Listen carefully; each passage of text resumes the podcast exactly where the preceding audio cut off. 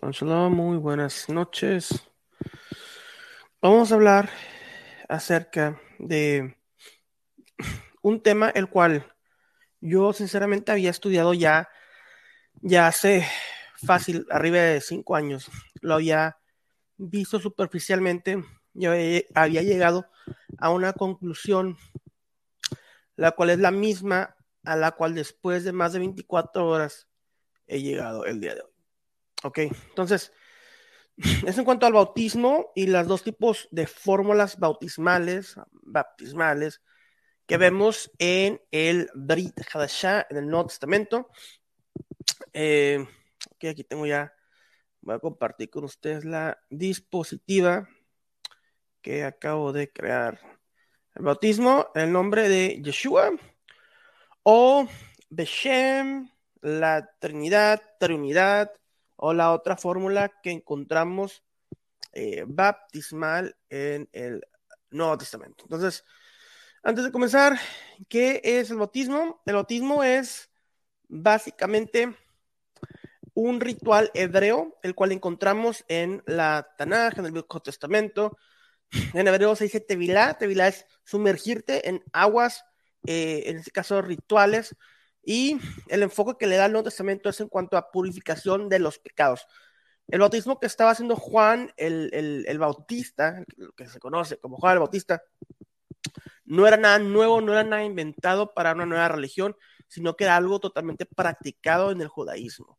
Incluso eh, probablemente el Juan, el Johanán, el inmersor, Juan el Bautista, pertenecía a la secta de los esenios, la secta la cual se escribió de, se encargó de escribir los rollos del man muerto, los cuales hablan altamente acerca de purificación por medio de rituales de inmersión, tevilá o eh, del griego bautismo. Entonces, básicamente, este es el origen de lo que conocemos como el bautismo, tevilá, y la relación. El enfoque ahorita no es eh, ver teológicamente a través de la Tanaj, eh, de dónde se originó, pero sí tiene que ver con el ritual de purificación levita. Vamos a ver entonces, vamos a continuar con la presentación de esta noche. Gracias a los que están a estas horas conectándose. El Eterno los bendiga a todos. Eh, pero sí, como les comento, eh, alguien de alguna forma me argumentó eh, referente a que si yo fui bautizado en el nombre de Jesús y que yo, era, yo estaba mal, bla, bla, bla. No entendía sinceramente cuál era el argumento inicial, pero esto es debido a la publicación de la de la, del Nuevo Testamento de la traducción del el doctor David, uh, David Stern. Eh, correcto, sí. Eh, Yannick Gómez, correcto. De acuerdo a la tradición judía, deben estar desnudos. Incluso, eh, bueno, lamentablemente mi, mi hijo, eh, que vive con su mamá, hicieron una conversión al, al, al judaísmo reformado, el cual obviamente estoy en contra. Pero eh, sí, él, fue al baño ritual a la, a la mikve y eh, el rabino, eh, obviamente no viéndolo, se voltea, eh, estuvo ahí en, ese proceso. Entonces, sí, es desnudo y se sumergen tres veces. Y vamos a hablar un poco de eso, de las tres veces a continuación. Entonces, em, comparto con ustedes, comparto, comparto, y aquí está. Ok, entonces, ¿Cuáles son las dos fórmulas baptismales que vemos en el Nuevo Testamento? O los dos tipos de fórmulas en el nombre de quién, para simplificarlo, vemos. En Hechos 2.23 vemos que se eh, ordena a, bautismar, a bautizar, a hacer la tevila en el nombre de Jesús. Uso el término que se ve en el Nuevo Testamento porque lo más común es el argumento en el cristianismo.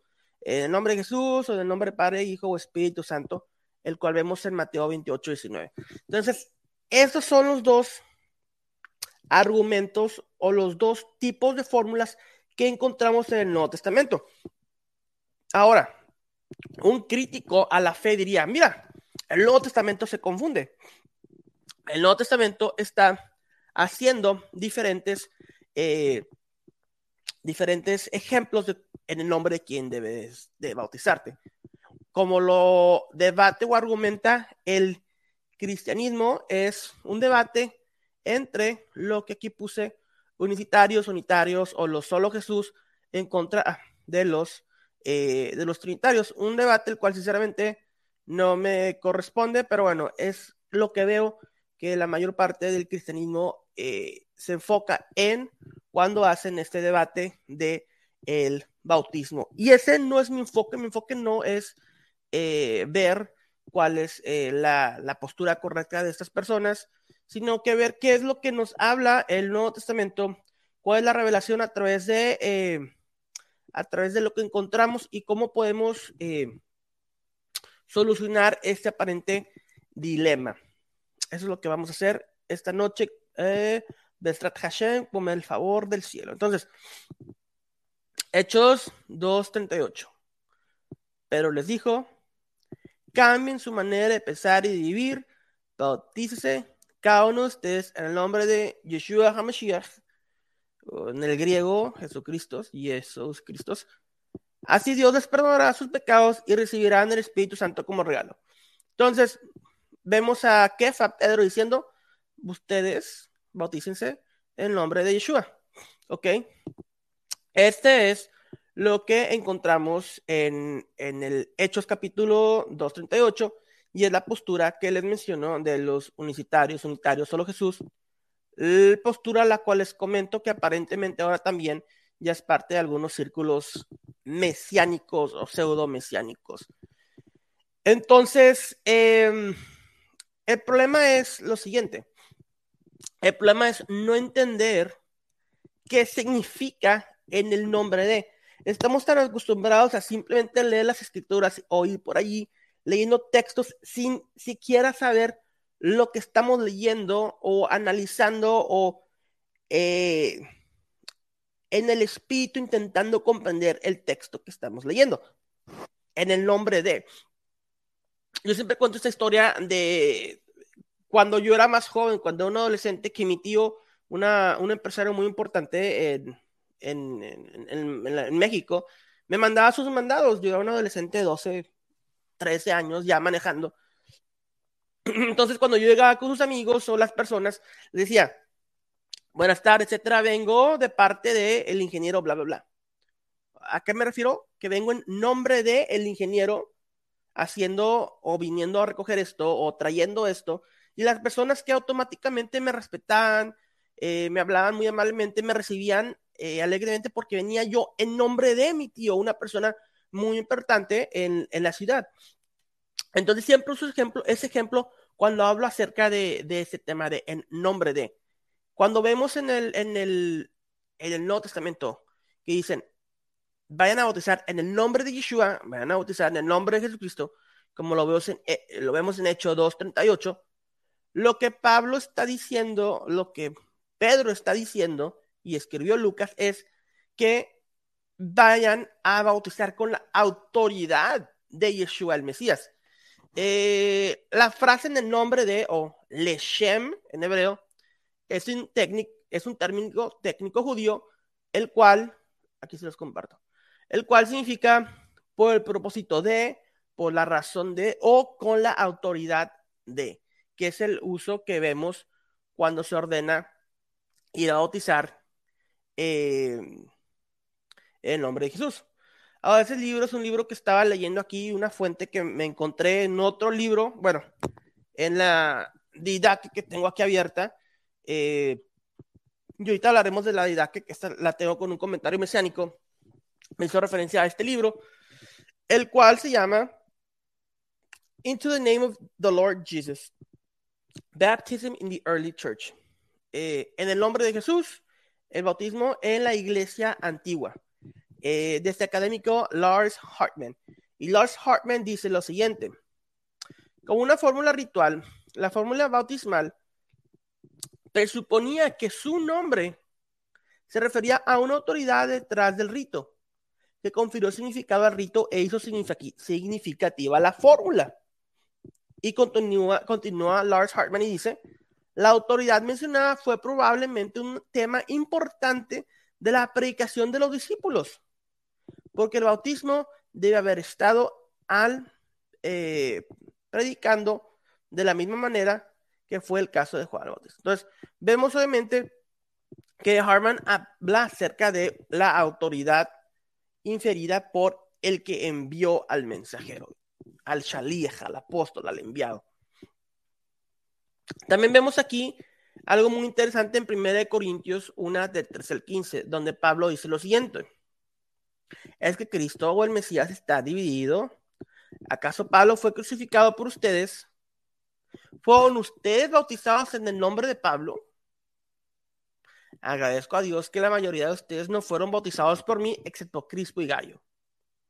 Así nadie puede decir que ustedes son bautizados en mi nombre. Entonces, vemos obviamente a Pablo haciendo lo siguiente. Pablo no está anulando o queriendo ocupar el lugar de Yeshua, sino que Pablo está diciendo, yo no autoricé o yo no bauticé a nadie en mi nombre o con mi autoridad apostólica. Más obviamente Pablo no está contradiciendo a Yeshua, pero es un claro ejemplo del uso del término bautizar en nombre de o con la autoridad de, como lo usa Pablo en Primera, primera de Corintios. Pero si tomamos la postura que toman esas personas que cada vez que encuentran una diferente fórmula bautismal en el Nuevo Testamento, entonces diríamos, ah, existe una tercera fórmula, bautizar en el nombre de Pablo, porque Pablo está infiriendo a que él no bautizó a nadie en su nombre, sino a unos cuantos. Entonces, por esta misma postura de un tercera de una supuesta tercera fórmula bautismal, se caería en todo este argumento de los eh, solo Jesús unicitarios, etc. Em, ok, continuamos. Miren lo que dice el Talmud en Sebahim. Una ofrenda debe ser sacrificada en el nombre de. Y el significado del nombre de en, ese, en este caso es con respecto a. Y dice el Talmud seis cosas el nombre de la, de la ofrenda, qué clase de ofrenda es. Siguiente, en el nombre del oferente, el nombre de quién se hace la ofrenda. El tercero, en el nombre del nombre con respecto a Dios. El cuarto, el nombre del fuego del altar, teniendo en cuenta que debe ser una ofrenda quemada válida. En el quinto, en el nombre de la fragancia, el nombre del placer, teniendo en cuenta que es agradar a Dios el sexto. Entonces, eh, vemos estos tipos de en el nombre de utilizados en el, en el Talmud por medio de los rabinos. Aquí continúa Hartman eh, en su página 41 del libro que les, que les compartí aquí y Hartman dice lo siguiente. Después de algunas deliberaciones, los estudiosos que proponen esta solución concluyen que como la ofrenda se presenta a Dios, así el bautismo se presenta, así en el bautismo, el bautizado se presenta a Yeshua como propiedad suya. Entonces Hartman está dando aquí una aplicación a lo que menciona el Talmud en cuanto de la ofrenda ofrecida en, nombre de, y uno como el creyente, bautizados en nombre de Yeshua, con la autoridad de Yeshua, siendo como propiedad del mismo Mesías. Entonces, se me hizo interesante aquí la postura de, eh, de Lars Hartman del libro que les mencioné. Eh, lo siguiente, ok, es lo que mencionaba ahorita mi hermana eh, que comentó en cuanto a la sumergión o a la inmersión rabínica eh, de tres veces, igual. Vemos en Mateo 28 y 19 que son tres nombres por los cuales es sumergido el creyente. Y ahorita vamos a analizar, eh, vamos a analizar Mateo 28 y 19 también, porque es algo un poco controversial. Evidencia de manuscritos referente a Mateo 28, 19.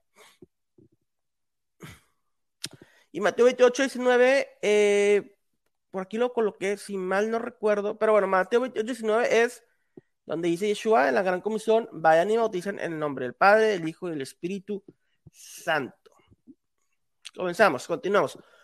Aunque los críticos de los trinitarios afirman que hay una montaña de evidencia histórica en realidad no la hay. No hay esa montaña de evidencia histórica en contra de Mateo 28, 19.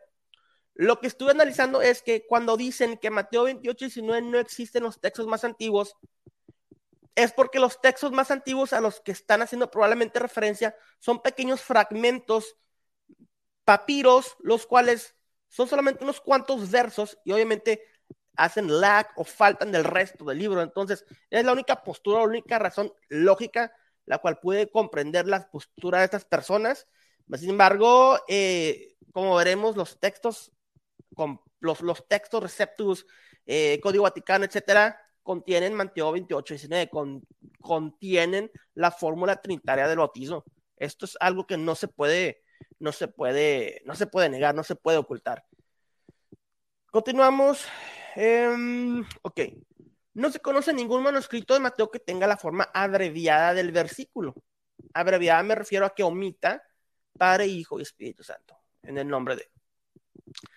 Aunque los textos críticos utilizados por los eruditos presentan todo tipo de variantes textuales a lo largo del Nuevo Testamento, no se encuentra ninguna variante de Mateo 28, 19. Y voy a hacer un paréntesis en esto. Existen los textos, en los textos griegos del Nuevo Testamento, variantes, pero las variantes, como dice el académico um, y el doctor eh, Michael Brown, un académico judío mesiánico, son muy mínimos estos, estos, eh, estas variantes. En realidad, no hacen ninguna diferencia en cuanto al mensaje, tal vez son de una palabrita, una letra u otra. Entonces, incluso en esto no encontramos ninguna variante en Mateo 28, 19. Aunque existen variantes en los versos 18, no hay ninguna para el verso 19. Al mirar más allá del griego, todas las traducciones antiguas tienen la lectura larga de Mateo. En los otros idiomas que se fue traducido en textos antiguos, eh, que fue traducido el griego del Nuevo Testamento, contienen la fórmula batismal de Mateo 28, 19, en el Padre y el Hijo y el Espíritu Santo. Se podrá señalar la traducción hebrea de Matidyahu, Mateo conocida como Shem Tov. Si bien no tiene lectura larga, no cuenta por varias razones.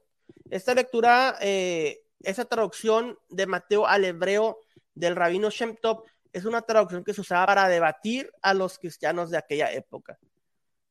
Eh, data finales del año del 1300, el periodo medieval, y es demasiado tarde para hacer de alguna ayuda textual significativa. Es un texto muy moderno, no es un manuscrito antiguo, por lo tanto no tiene validez para estar justificando que Mateo 28 y 19 fue agregado. Ni siquiera tiene la lectura corta de bautizar mi nombre, Mateo de Shemtov. En cambio, Mateo 28, 19, 20 dice, ve y enseñarles a cumplir todas las cosas que te hemos mandado para siempre no menciona nada de bautizar en absoluto el Mateo de Shemtov. Entonces, se cae por su propio peso, por su propia evidencia. Bart Ehrman, un destacado crítico textual que no es ni cristiano ni trinitario, alguien totalmente eh, objetivo, que se describe a sí mismo como agnóstico, está de acuerdo en que la forma larga del versículo es original. El mismo blog de Erchman sobre este pasaje tiene una declaración de otro erudito del Nuevo Testamento que también es una autoridad en Eusebio. Y eso es lo que dice esta persona. La fórmula abreviada de Eusebio es la única evidencia textual para la lectura corta. Y es en todas esas citas que dio. Eusebio tiene, tiende a abreviar en otros lugares. Y Eusebio sí cita la forma larga del bautismo en contra Marcelium en esas fuentes. Entonces, entonces eh, uno de los argumentos que, que había visto era que Eusebio, uno de los padres de la iglesia, no mencionaba la fórmula trinitaria del bautismo. Pero, como vemos, esto es una mentira. Y dos, él tiende a abreviar. ok, vamos al siguiente. Evidencia de manuscritos.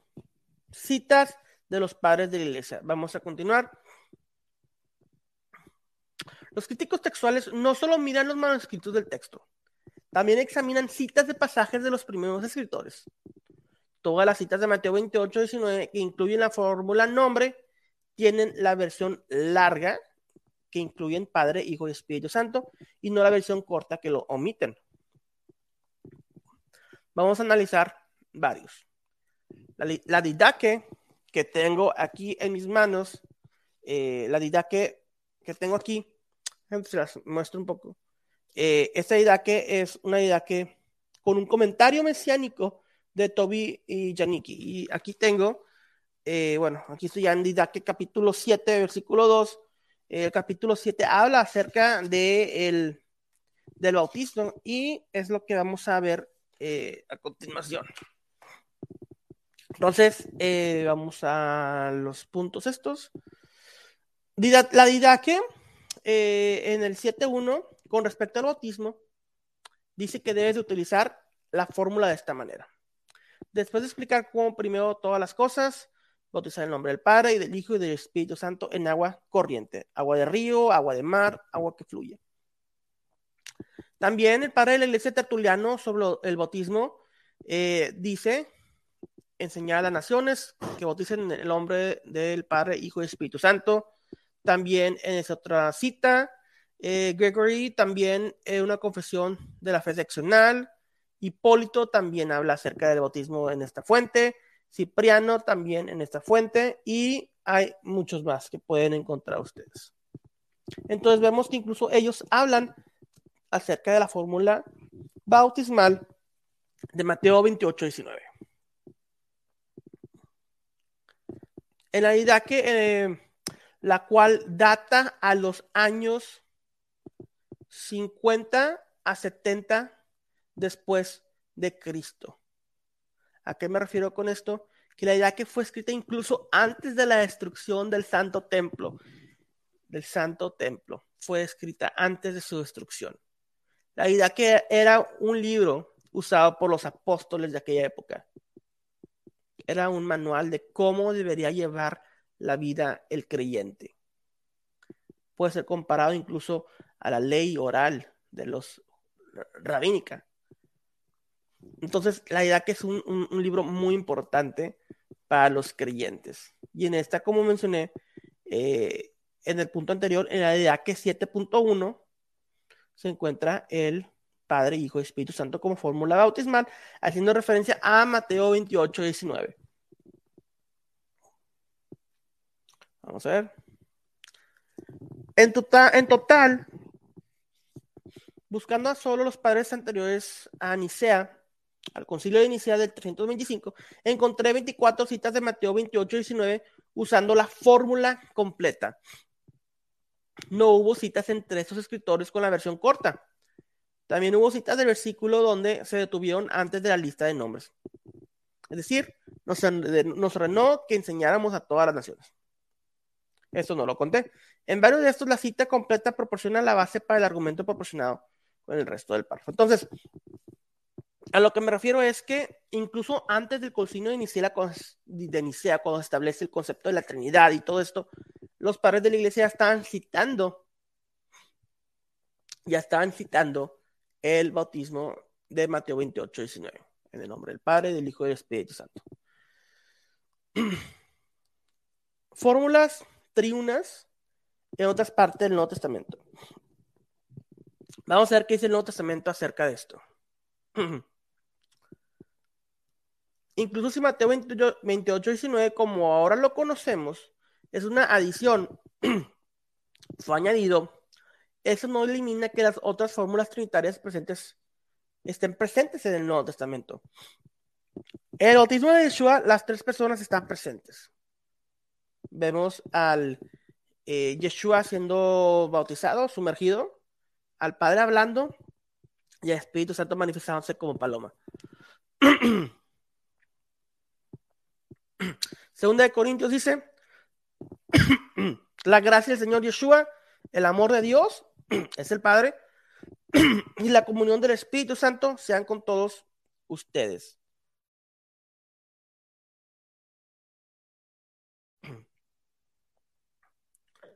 Primera de Pedro, que habéis sido elegidos y designados por Dios Padre y santificados por el Espíritu Santo para obedecer, obedecer a Yeshua.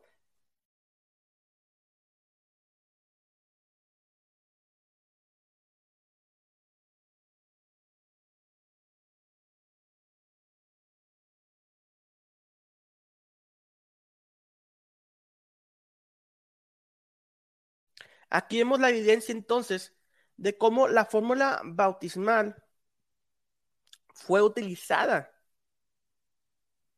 en la antigüedad en el manual de los apóstoles.